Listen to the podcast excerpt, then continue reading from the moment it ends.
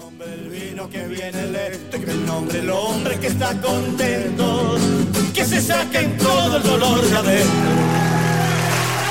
Hurgando en la raíz del grito, nos encontramos con Juan Palú en este tema extraordinario, Chacarera del 55, y también aquí en esta reunión virtual, en este programa tan especial para nosotros, poder conversar con Juan Falú, un exponente de nuestra música eh, argentina, compositor, guitarrista, cantante, bueno, un extraordinario creador, formador y difusor de, de lo que hay en la raíz del grito en nuestro país. Muy buenas noches, Juan. Aquí Julián, Sofía y Gladys te saludan. ¿Cómo estás? Muy bien, muy bien. Un gusto estar con ustedes compartiendo y una hermosa sorpresa escucharlo a Jorge Marcial y en esa versión que pusieron.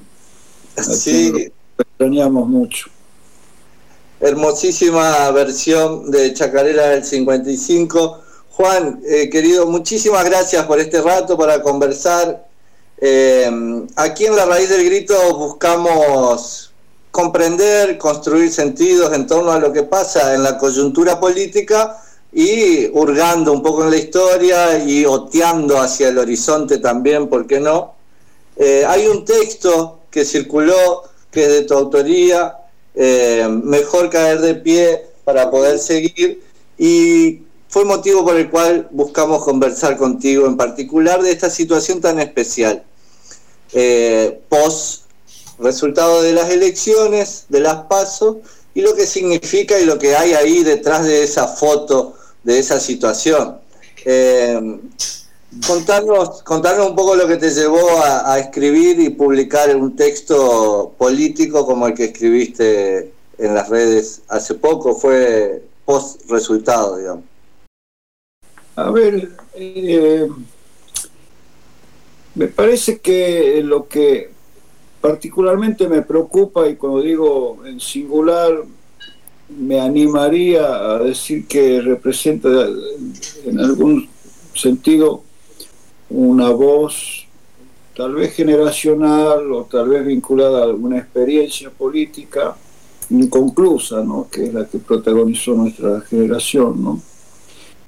Y es lo siguiente, me parece que la, todos los análisis de, de esta frustración de las pasos se refieren a, a lo más inmediato, a lo más coyuntural, y yo creo que el problema principal eh, que, que, tiene que ver con un proceso de transformación desde la política es el de que el de saber con qué poder se cuenta para realizar una transformación. Me parece que ese es el tema principal. O sea, la preocupación de, ese texto que yo escribí es una preocupación anterior a las pasos, una preocupación posterior a las pasos, ¿no? No sé si se entiende lo que quiero decir. Clarísimo. Eh, tiene, que ver con, con, eso. ¿Cuál es el sentido de la política y cómo se concibe la política eh, en función de, a ver, objetivos por un lado y a dónde reside la capacidad transformadora? Y yo sigo creyendo que reside en el poder popular. Sigo creyendo eso. Este, no, no creo en otras formas, eh, o mejor dicho, tal vez haya otras formas, pero no me gustan. Tal vez haya otras formas, pero a mí no me gustan. Yo creo que la política en los últimos tiempos, tal vez, tal vez desde el menemismo, tal vez, pero no como una marca nacional exclusivamente, sino la política concebida desde la globalización, digamos, me parece que está muy basada en el uso del dinero y de, y de, lo, mediático. Y se ha dejado muy de lado la participación popular, lo que yo llamo el poder popular, digamos, la participación popular, ¿no? En las decisiones, en los objetivos y sobre todo con mística porque eso es lo que, para mí lo que ha fallado en esta elección es el sentido de pertenencia a un proyecto, porque si uno pertenece a un proyecto, estoy hablando de las grandes mayorías, ¿no?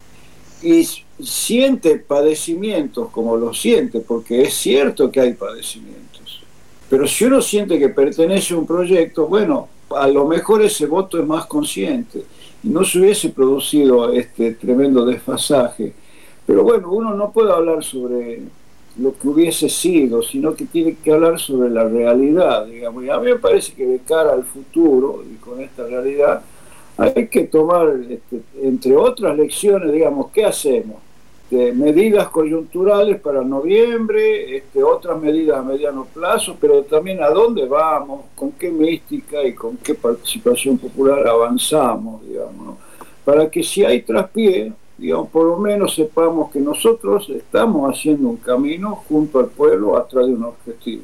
Eso es algo muy general, tal vez pueda parecer muy ideológico y poco político a lo mejor, pero bueno, eso, mis desvelos pasan por ahí. No, incluso Juan, ahí yo pensaba y, recordaba, digamos, el último momento de ceremonia, de mística, que fue aquel 10 de diciembre cuando Alberto y Cristina asumieron. Fue un momento realmente estremecedor. Eh, aquellas personas que pudimos participar de aquella jornada histórica fue estremecedor. Y, y luego en parte vino la pandemia, pero en parte ya los primeros meses fueron un tanto fríos y de mucha gestión, de mucho equilibrio. Y luego esta pandemia que, que fue realmente también un cimbronazo muy fuerte y donde todavía tenemos la, intención de poder salir y participar plenamente de la vida social. El peronismo ahí tiene que poder hacer una convocatoria a las calles, ¿no? Porque hay una convocatoria más allá de la figura del presidente o de la vicepresidenta, una convocatoria a las calles que debería poder surgir también de distintos lugares, ¿no? Sí, sí, no, eso, eso sin duda. Bueno, la pandemia no se puede soslayar, ¿no? inclusive en la idea de una convocatoria a las calles, porque yo no sé qué pasa con el 17 de octubre que está tan cerca y que es una gran ocasión para, para, para esa convocatoria, eh, con eso y la pandemia, así como juega la pandemia en todo eso. La, verdad es que juega en contra, porque la pandemia, además de los, de los males que acarrea desde el punto de vista sanitario, la salud y cómo golpea a los sectores más débiles, como siempre, además de eso, impide las concentraciones. Ahora, quería señalar otra cosa. Cuando hablo de participación, no solo está la participación en la calle, está la participación política y yo me pregunto, ¿por qué no hubo un aspaso en el peronismo? Se supone que era porque atentaba contra la idea de unidad y creo que ahí hay para charlar. Sin embargo, este, sin embargo parece que la unidad no era no era tal. Entonces yo digo si si la unidad no era, no era tal y si se la veía venir si Cristina misma dice que tuvo 19 reuniones insistiendo en una dirección y que como, como diciendo no fui escuchada, ¿no? Entonces, ¿por qué no se dieron las pasos?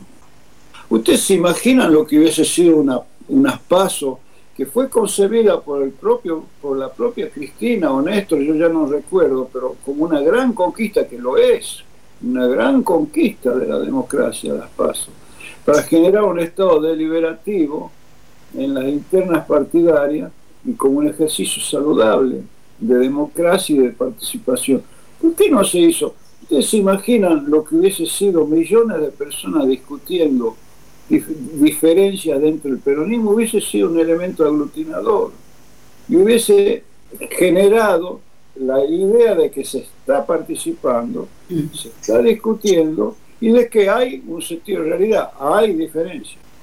Y de ahí salimos con el con, digamos con esa esa verdad democrática digamos que bueno es incontestable que es la, una decisión en unas internas preliminares ¿por qué no se hizo eso? entonces yo este, eh, pienso que eh, hace falta un sinceramiento. Eh, de todas las partes y sobre todo un gran sinceramiento de la clase política en el sentido de de reconocer de una vez por todas que las disputas por el poder son disputas entre sectores políticos, donde el pueblo termina siendo un convidado de piedra. Bueno, algo de eso planteábamos, Juan, en la, en la editorial hace minutos, con respecto a que de una u otra forma la política, y vos lo planteabas recién, nos pone, nos ubica como espectadores, como espectadoras. ¿Cómo, ¿Cómo romper con esa inercia? ¿Cómo asumir que no solo desde el Estado se puede hacer política? ¿Cómo alimentarnos de algunos momentos de la historia para pensar otro, otro horizonte?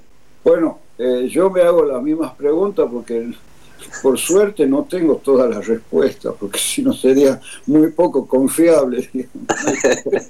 Creo que tiene respuestas para todo. Este. Eh, es, eh, yo creo que tu pregunta se refiere a, un verdadero dilema de, de, la política de estos tiempos, ¿no?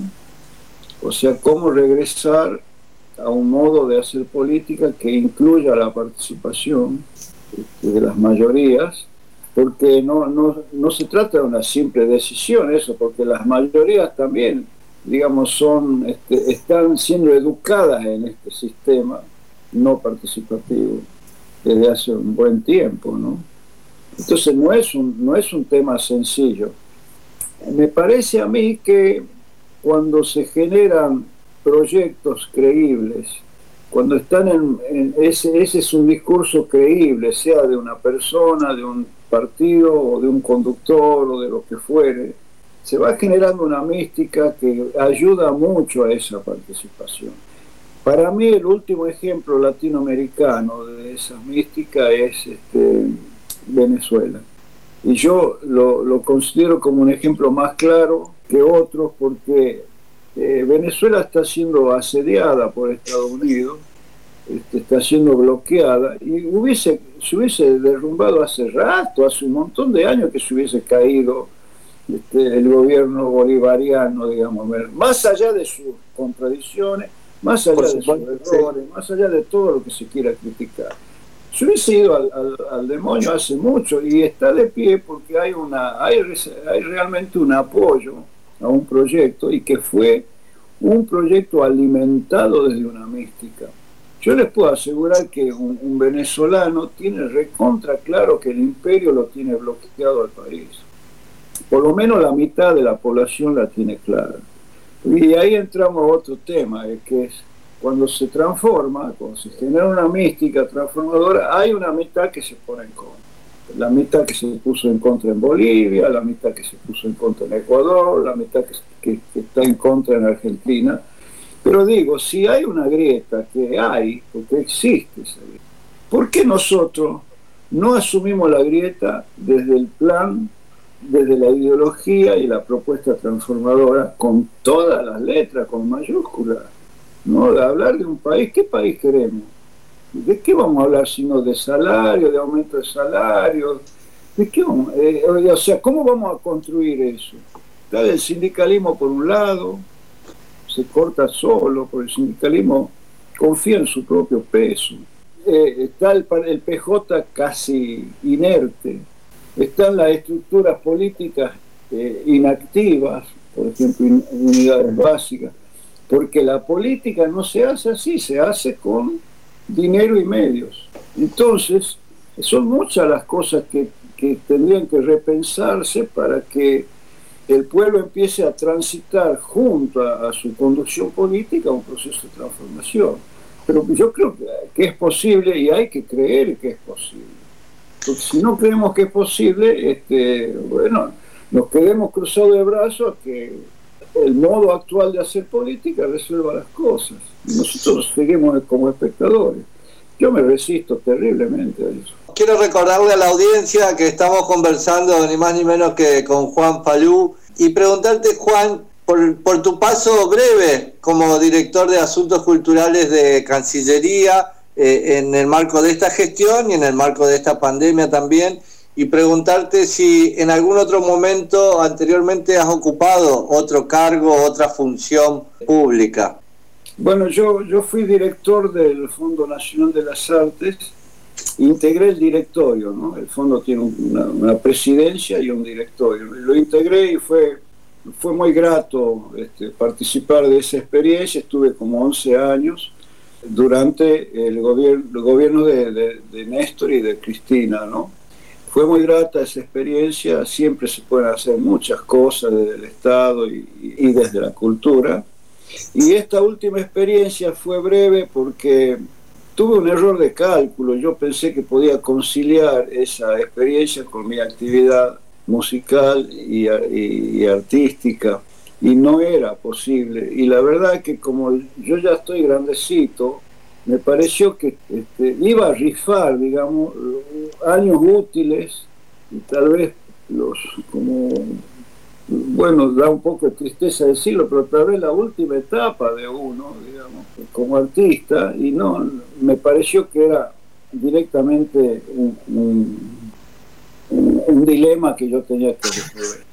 ¿No? Juan, y, de ahí viene, lo último que has presentado y puesto en común es eh, Reencuentro, si no estoy equivocado, este último material compartido en el CCK y junto con Mojones, de la patria, este espectáculo hermoso.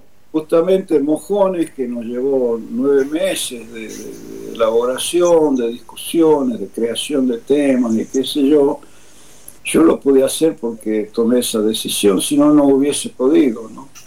Y fue muy importante hacerlo. Entonces, claro, tuve que tomar la decisión, porque o estaba a media máquina, digamos, haciendo las dos cosas, que hubiese sido un gran error, porque en esa función, este, en un momento yo me entusiasmé porque hay mucho, mucho para hacer en, asuntos culturales de la Cancillería, para promover el federalismo, que se muestre la cultura de cada provincia por el mundo.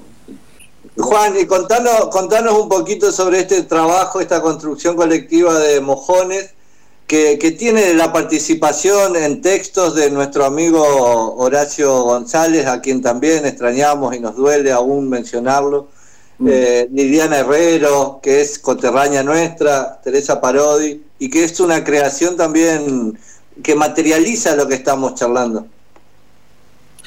Bueno, eh, nosotros ensayábamos en la, en la casa de Liliana y Horacio, a quienes conozco desde hace muchos años, ¿no? Justamente en Paraná la conocí a, Liliana yo. Me parece que fue ahí, en una alternativa musical argentina. Ajá. Eh, y si fue antes, debe, haber sido en una ocasión, no mucho más que eso.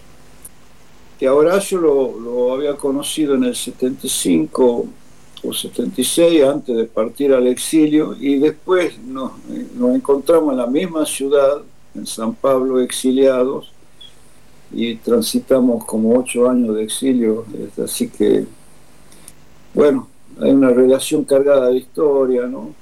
Y como mojones se trata de, una selección de huellas, de señales de la historia que decidimos tomar, ¿no? Con nuestra mirada, que fue el canto originario, o la cultura originaria, o la lengua originaria, digamos, fue la primera señal, después el cruce de los Andes, eh, la muerte de Quiroga, el gaucho del Martín Fierro, eh, la plaza del 17 de octubre del 45, los amores del pueblo y los que no están, las que no están. Este, estamos hablando de, la represión, de, las desapariciones, de, de caídos en Malvinas y del pañuelo, las madres y todo el simbolismo este, que aparece fuerte con, a partir de, ese, de esa noche negra de la dictadura. Eh, esos mojones se relataron, digamos, con composiciones, generalmente de letras de Teresa y músicas mías, basado en la idea original de Liliana Herrera. Y a medida que, que, iba produciéndose esa elaboración, con muchas discusiones entre nosotros, que somos pares, digamos, generacionalmente hablando, estaba Horacio este, escribiendo en su, en su búnker ahí en, su casa, pero con una oreja atenta a lo que iba ocurriendo en nuestros ensayos. Claro. Y eh, se fue integrando, a veces aparecía, qué lindo lo que están haciendo, estuve escuchando así, no, pero vos tenés que participar, vos, vos tenés que escribir sobre cada mojón algo Y así este, él fue prologando, digamos, cada una de esas canciones. Y desgraciadamente se nos fue y no la pudo, no pudo escuchar ese trabajo que para nosotros es muy hermoso, ¿no? Eh, para Liliana Teresa y para, y para, hay que decir que estuvieron Lilian Saba, Pedro Rossi, Facundo Guevara y Ariel Naón, grandes artistas.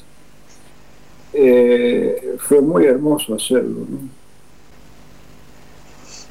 Juan, bueno, te agradecemos profundamente, mucho te agradecemos por este rato, por poder compartir con nosotros esta conversación y todo lo que viene también y las expectativas acerca de, de, la participación, la organización, el proyecto y la mística que necesitamos para construir el país que soñamos. Muchas gracias, Juan, querido. No, gracias a ustedes, que estén muy bien. Un abrazo grande.